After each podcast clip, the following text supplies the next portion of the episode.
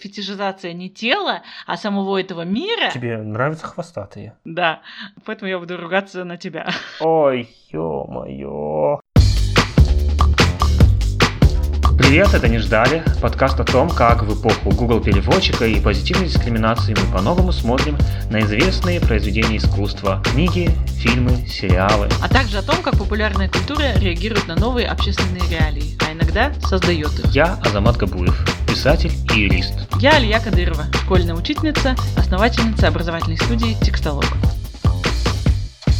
Сегодня мы говорим про фильм Джеймса Кэмерона «Аватар» 2009 года. Мы все не дождемся заявленных четырех сиквелов, и поэтому обсуждаем самый первый фильм. К тому же это фильм, который во многом о постколониальности, а мне кажется, инфоповод к этому можно найти почти всегда. Я как раз перед записью посмотрел интервью Кэмерона 2009 года, очень короткое. Он основной темой называет не постколониальность, а экологизм. И он упоминает леса бассейна Амазонки. Мне кажется, это хороший способ убежать от кучи обвинений со стороны коренных американцев, которые увидели бы в этом полностью реконструированный сюжет колонизации Америки. Он упомянул коренных американцев в этом интервью, но тех, кто до сих пор живет в том же бассейне Амазонки.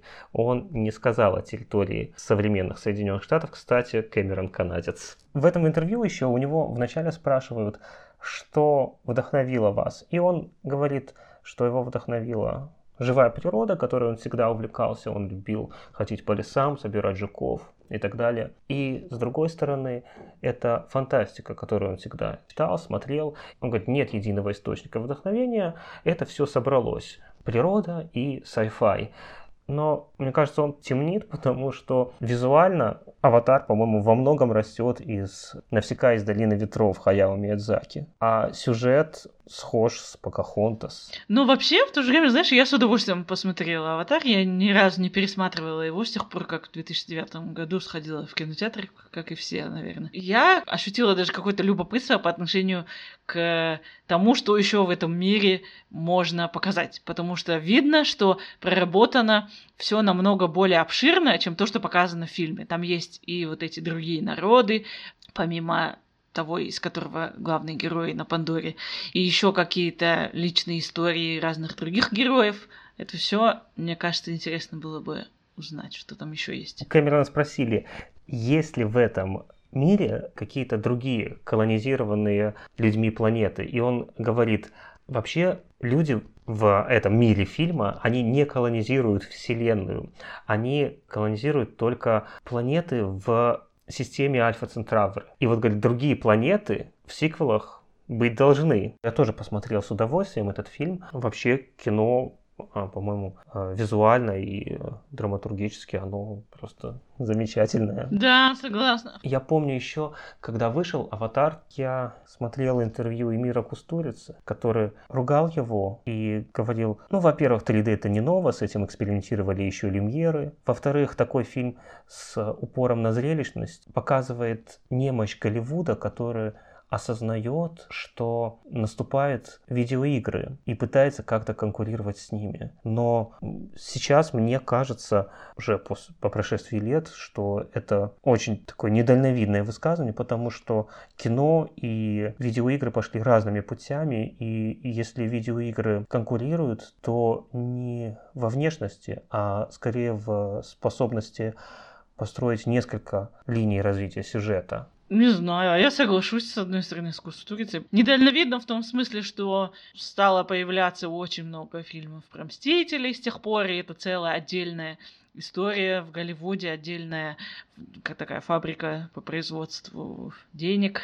Марвел. да. да. Вот. Но в какой-то степени что-то в этом есть. А разве всплеск супергеройского кино, он не связан с атакой 11 сентября? Ого, не думала об этом. Нет, нет, это не мое мнение, это э, говорит Антон Долин. Получается, это скорее тогда ближе к Азимову и Академии или Основании, как основанию, как называют эту серию книг. Ну, просто из всего этого, вот эта экономика между разными планетами, это, мне кажется, больше азимовская тема, чем даже Звездных войн именно экономика. У Азимова вообще нет других, насколько я помню, по крайней мере в этом цикле, нет существ, не похожих на людей, но есть люди, которые переехали давно и уже развили как бы другую идентичность, и, и люди с разных планет не могут поделить некоторые вещи друг с другом. Что еще меня порадовало в «Аватаре», это то, что я даже не заметил при первом просмотре, но тогда меня порадовало само по себе участие Сигарни Уивер, но сейчас я оценил ее первое появление в кадре, это то, что она вылазит из капсулы. Конечно, это не капсула гибернации, это капсула, через которую она подключается к аватару, но так или иначе это такое же появление, как ее появление в «Чужом», еще скотовском, и э, в «Чужих», э, которые снимал Кэмерон. Я вообще очень люблю «Чужого», и у меня у самого на будильнике та мелодия, под которую они просыпаются в «Чужом». Окей. Okay. Кстати, говоря о капсуле, я после того, как посмотрела этот фильм, очень сильно удивилась, что он вообще называется «Аватар». Как тебе тот факт, что в этом фильме куча разных тем. Тут и постколониализм, точнее, просто колониализм, и любовь в морковь, и отношения между разными народами. А фильм называется по названию механизма, с помощью которого главный герой переселяется в тело, похожее на тело людей на планете, э, которую они колонизируют. Тогда я это сравню с другим фильмом э, Джеймса Кэмерона с «Титаником», где в названии тоже название механизма большого корабля. И у меня есть э, друг, режиссер, который любит говорить что «Титаник» — это фильм именно про корабль, а потому что он и называется именем корабля, что это а, не фильм про классовые различия, не фильм про любовь, а фильм про большой корабль. Есть еще другое мнение, которое подтверждает это, что в «Титанике» Кэмерон хотел снять ремейк Филини и корабль плывет. Но это то же самое, что говорит, что фильм о корабле. И поэтому, если Кэмерон здесь вынес механизм в название, а, то, скорее всего, это значит, что это та идея, которой он был больше всего одержим, когда снимал фильм. Ну, вопреки тому, что он сказал в интервью. Да, в итоге, слушай, это такие фильмы, где главные люди, наверное, художники скорее, а не актеры и не сценаристы, потому что что в Титанике самое классное, что двинуло кино вперед, это съемки, так и здесь это съемки. А Аватар это то, что ему дает возможность перенестись как раз в эту всю вселенную и показать всю мощь э, Голливуда с его спецэффектами на тот момент. Но еще знаешь что? Мы будем дальше разговаривать, и я буду все время ругаться и жаловаться про колониализм, про белых людей, которые спустя несколько веков до сих пор колонизируют уже выдуманные народы. Для наших слушателей, которые нас не видят, нужно сказать, что белый я. Да, поэтому я буду ругаться на тебя. Между прочим, этот механизм тот же самый механизм, что используется в неожиданном фильме для сравнения. Здесь прочь Джордана Пила, потому что белый человек переселяется в тело небелого человека, потому что оно сильнее, оно круче, более приспособлено к разным физическим нагрузкам. Вот что это такое? Мне кажется, впрочем, мы имеем дело скорее с фетишем и э, с модой, которая к тому же меняется Прочь, один из э, героев говорит, что вот до этого был какой-то там другой цвет в моде, не знаю, желтый, а сейчас black is the new black. Да, конкретно слепой галерист, он хочет глаза, но в целом мне кажется, что в «Аватаре», во-первых, главное различие, они не похищают тела у реальных жителей этой планеты Пандора. Они их создают. И в «Аватаре» я не увидел, чтобы для кого-то, даже для Грейс, сами жители Пандоры были фетишем. Эти аватары я воспринял больше как, как дроны. Ну, есть логика в том, что ты говоришь, но мне кажется, фетишизация тут тоже присутствует. Фетишизация не тела, а самого этого мира, но мне кажется, это не делает это преступление эстетическое и этическое менее плохим. Менее плохим его делает э, то, что для того, чтобы переселиться в такой аватар, не надо убить ни одного местного жителя. Но я тоже немножко склонюсь в свою сторону. Прочь заканчивается тем, что героиня, которая Марни из девочек, ищет новую жертву, и она открывает для этого список баскетболистов. В «Аватаре» первая сцена, когда Джейк переселяется в новое тело, и вырывается из палаты, зачем он застает своих новых коллег-ученых в их аватарах за игрой в баскетбол? Да, блин. Я вот что хотела сказать. Тебе не кажется, что в какой-то степени это еще хуже создать тело, чем взять его у кого-то другого. Представь, к нам пришла бы какая-то другая цивилизация с неба, и они создавали бы тела людей и туда вселялись. Вот это было бы капец как страшно. Есть же у, у нас, ну, в смысле, у людей вот эта теория Uncanny Valley, помнишь? Что типа, когда что-то не до конца похоже на человека, но немножко похоже, нам это кажется очень страшным. Видимо, у бедных Нави нет такого. Это такой технически продвинутый blackface. Ну, blueface. Да, да. И тут у нас будет пум. Мне очень сильно хотелось бы поговорить вот о чем. Невозможно не провести параллели между сюжетом этого фильма и колонизацией Америки. И мало того, что они похожи по сюжету, но еще и роли этих персонажей, которых мы не видим в реальном обличии, которые исполняют непосредственно людей из народа Нави, например, самого главного вождя Эйтукана и Цутея, это либо черные актеры, либо актеры как раз коренные американцы. А нельзя же в эту копилку, а, в копилку кастинга бросить и то, что вертолетчицу, которая в конце концов отказывается стрелять по э, местным жителям, э, играет Мишель Родригес. Слушай, я сейчас поняла тоже, что получается, это история о том, как парень, который не может ходить, латиноамериканка Мишель Родригес, женщина Грейс борется против белых мужчин гетеросексуалов. Ну, я имею в виду смысл в том, что начинают поддерживать, и это, наверное, реалистично, начинают поддерживать э, Нави те люди, которые сами чуть-чуть менее привилегированы, чем некоторые другие люди с Земли. В общем-то, я согласен. А особенно, что касается э, главного героя, он чужак везде, он уже чужак среди военных, потому что он выбыл из строя. И он чужак среди ученых, которые считают его ну, тупым солдафоном. Когда его полковник упрекает в предательстве, тут на вопрос стоит о том, а кто для него свой, ведь он уже перестал быть своим. Получается, смотри, опять все эта история, я буду продолжать свою возмущающуюся линию.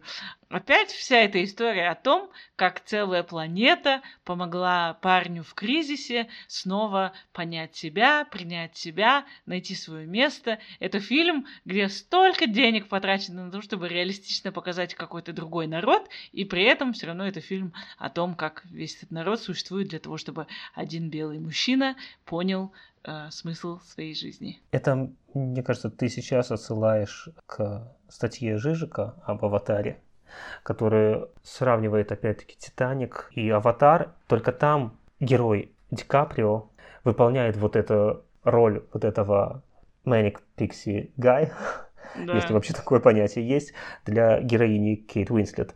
То есть парень из рабочего класса, и вот он открывает для нее радости простой жизни нормальных людей. Но только в «Титанике» он помирает и тонет весь корабль, и они не могут быть вместе. А здесь Джейк совершает переход. Роуз из «Титаника», она не совершает этот трансклассовый переход. В этой же статье Жижик пишет, что дальше мы можем себе представить сиквел, где э, Джейку это э, все наскучило, э, жизнь на этой планете среди джунглей. И вот этот взгляд Кэмерона Жижик называет примитивным голливудским марксизмом. Это преувеличенно хорошее отношение к более низкому классу или э, к угнетаемым народам. Но вот это, да, представление, что бедный всегда хороший. Да, мне кажется, это обвинение действительно справедливое. Кроме того, что все-таки Нейтили, может быть, она не есть э, Manic Pixie Dream Girl, потому что по законам жанра такая, такой герой должен исчезнуть и оставить главного героя, ради которого он только и существует, он не существует для себя, да, это, это героиня, ну, чаще всего это женщина, да, она существует для того, чтобы вот что-то открыть, чему-то научить э, главного героя, а потом отстраниться. А здесь они остаются вместе. Или здесь тогда может быть что весь народ выступает вот этим самым Manic Pixie Dream People. Идеализация почему-то считается вот в нашем западном сознании, что какие-то коренные жители лесов, там, гор, э, это я говорю, да, про гор, окей, а, Степей. А, да, степей. Они вот не утратили то, что вот утратили мы, жители больших городов, там, загнивающих планет в данном случае, космических станций. И вот это, э, мне кажется, близко к тому, чтобы считать, что любой черный, он хороший музыкант, а любой азиат, он хороший математик. Вот это такой вот как раз позитивный расизм. Да, я согласна, это не столько про Manic Pixie Dream Girls, сколько как раз про объективацию целого народа, когда показывают только какие-то его черты. А самое ужасное в этом, знаешь что, если это перенести на реальную жизнь, когда сам этот народ начинает тоже экзотизировать сам себя, например. Ну, да. Тут, кстати, надо сказать, что я казашка, я живу в Алматы, Азамат э, Осетин из Москвы. И мы с тобой начали вообще общаться в последнее время больше как раз-таки, чтобы разговаривать об этом, о постколониальности и всяких таких штуках. Ну, ты сказала, что вот внутри народа есть а, такое. А, я скорее могу заметить, что а, между схожими народами, которые в глазах какого-то условного другого, а, в общем, между ними нет особой разницы.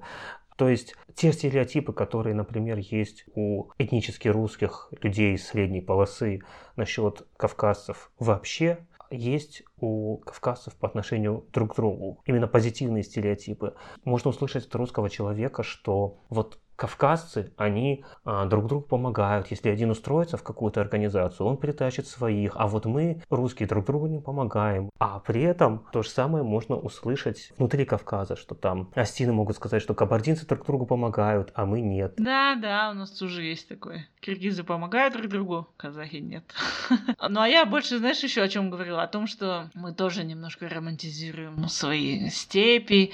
А, э, считается, что как бы настоящий казахский фильм фильмы, на которые большие бюджеты выделяются, это как раз что-то историческое, где по степи скачет куча всадников, потом они воюют между собой. Ну, в общем, какие-то исторические события, здорово о них знать, но как будто бы это наиболее казахское, что может быть. А когда ты живешь в Алмате, едешь на, в автобусе, про это как-то, если снять, это будет не очень по-казахски.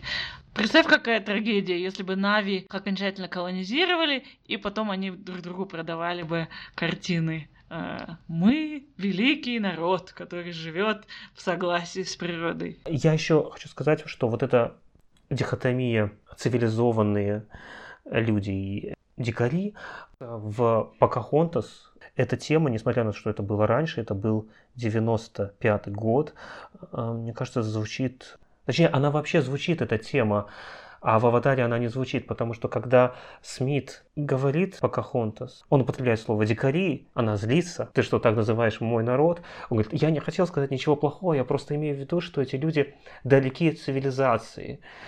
Она говорит, ты хочешь сказать, что просто не такие, как ты. Там это более четко артикулировано, что эта идея людей, близких к природе, дурно пахнет. И еще, как писал Жижик, другая сторона романтизации — это их устройство социальное. То, что у них тоже есть что-то вроде монархии, скорее всего, и не так уж это прям ново, и не так уж свободно и хорошо, и не сильно отличается от некоторых э, стран на Земле. И еще они голые. Это то, что бросилось мне в глаза сразу. Почему Нави голый? Для того, чтобы нам, землянам, было, видимо, особенно мужчинам, приятно смотреть на а, это все. Тебе нравятся хвостатые? Мне кажется, это чисто коммерческий способ привлечь как можно больше людей в кинотеатре, потому что такие вложения нужно сделать все, чтобы они с как можно большей вероятностью оправдались. А это давно известная тема. Представь, там ходили бы слизни. Это была бы планета, где слизни живут в гармонии с природой. И кто захотел бы тогда защищать их? Как ты думаешь, Алия, какую фразу из фильма любят на российском консервативном канале Царьград? О, Господи, я не помню, какие там были фразы. Ну, что-нибудь... Сейчас, подожди. Что-нибудь, знаешь, наверное, что-то с их верой связанное. Как-то параллель между христианством и верой Нави. Нет, вера Нави — это вера пантеистическая. Они любят фразу «если у кого-то есть что-то, что тебе нужно, объявляешь его врагом, потом спокойно грабишь. Ого, ничего себе. Они проводят параллель с э, внешней политикой США, с вторжением в Ирак, э, вторжением в Сирию. В купе с военным пафосом, с речью э, Джейка о том, что небесные люди считают, что они здесь главные, мы покажем им, что это наша земля. Вот эта вся риторика против американского империализма может питать агрессию еще римляне древние использовали риторику об обороне как оправдание своих завоевательных войн. Гитлер начинал Вторую мировую для защиты от красной угрозы. Очень легко спутать борьбу действительно угнетаемых, колонизируемых за свою независимость с вот этим расширением врага до абстракции. Я боюсь, что некоторые из тех ребят, которые отправились добровольцами на Донбасс, выросли на аватаре. Да, ну ты глубоко копнул. Может быть, опять-таки в пользу Покахонтас, то, что там конфликт решили не войной. Или если и решать войной, то не показывать войну так. Нитили говорит вначале, когда Джек хвалит ее за то, как она убила этих шакалов, окруживших его. Нет, не благодари за это. За такое не благодарят. Это плохо. Вот если бы он перенес вот это отношение к убийству хищника, как к плохому, но что пришлось сделать, на войну с захватчиками, но вместо этого он включил туда торжественную речь под торжественную музыку. В этом смысле именно боевика. Это шаг назад для самого Кэмерона, который снял первые два «Терминатора». Это уникальные боевики, потому что там хорошие парни. Парни это не имеет гендерного в данном случае окраса. Хорошие парни не убивают людей. Да, короче, получается твой тезис в том, что случилось нечто еще хуже. Он сделал Нави воинственными. Получается, он их склонил к войне, хотя, может быть, можно было этот вопрос решить по-другому. Ты заметил, у нас с тобой второй подкаст заканчивается вопросами о том, какое насилие породило это произведение искусства. Но, опять же, как и случай с Селлинджером, мне кажется, Кэмерон не виноват, а виновата, знаешь, наверное, в целом наша культура и коммерческая культура, как сейчас выглядит, потому что они просто, э, как в случае с голыми Нави, мне кажется, показывают то, с чем куча людей может э, идентифицироваться. А война — это прикольно. Как бы я, ну, в смысле, на экране. Мне кажется, это хорошо, когда люди смотрят на что-то агрессивное, потому что тогда они меньше агрессии проявляют в реальном мире.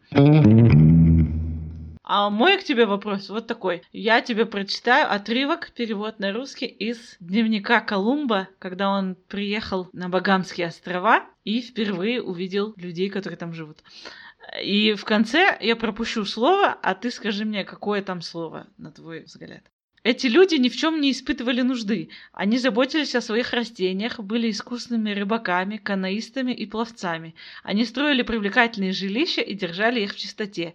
Эстетически они выражали себя в дереве. У них было свободное время, чтобы заниматься игрой в мяч, танцами и музыкой. Они жили в мире и дружбы. Эти люди ходят, в чем их мать родила, но добродушны. Их можно сделать свободными и обратить в нашу святую веру. Из них получатся хорошие и искусные... Моряки. Нет. Есть еще варианты? Войны. Нет. Слуги. Ой, ё-моё. Ой. Мне еще понравилось, что они ходят в чем мать родила, но доброжелательны. Обычно в чем мать родила ходят агрессивные люди. А еще почему-то тоже противопоставление странно. Э, ходят, в чем их мать родила, но добродушны. Их можно сделать свободными. А, а они уже не максимально свободны, если даже ходят, в чем мать родила. Как можно сделать еще свободнее? А, ну как бы ты освобождаешься в вере, видимо. Ну, с другой стороны, если переходить э, в эту тему, в христианскую, то как раз одежда это признак несвободы, потому что одежда появилась у людей после грехопадения. Ну да, а здесь как странновато. Их можно сделать свободными, из них получатся хорошие слуги. Интересно.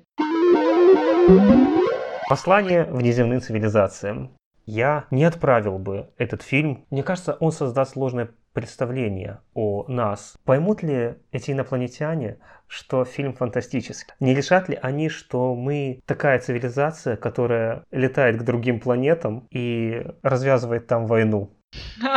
Ага, действительно. Я думаю, после такого они не захотят иметь с нами дело. А я хотел бы, чтобы инопланетяне, которые примут наш сигнал, ведь для чего мы его посылаем, чтобы они имели с нами дело. Я не хочу посылать сигнал устрашения. И я как раз не верю в то, что на Землю прилетят агрессивно настроенные инопланетяне. Мне в этом смысле больше близка бездна того же Кэмерона, где инопланетяне прилетают на Землю для того, чтобы предупредить землян об опасности ядерного ядерного оружия. Я думаю, что цивилизация, которая доросла до межзвездных полетов, она переросла войну как политический инструмент. О, как гуманистично. Я тоже не отправила бы неземным цивилизациям этот фильм, потому что, мне кажется, честно говоря, он не так уж много значит в нашей культуре. Это был прикольный уикенд, когда, наконец-то, мы пошли на «Аватар». Мне было сколько? 19 лет.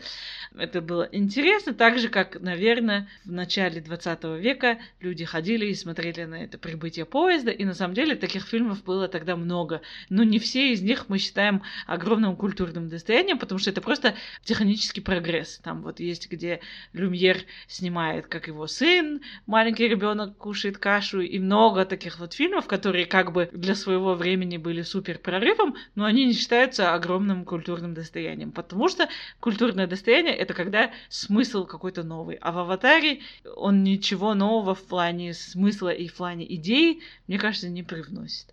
Лучше я бы отправила вместо «Аватара», если бы надо было что-то просто отправлять из этой серии, я бы отправил «Властелина колец». Вот это мир, где разные расы, может быть, и воюют между собой, но никто никого не колонизирует, как ни странно.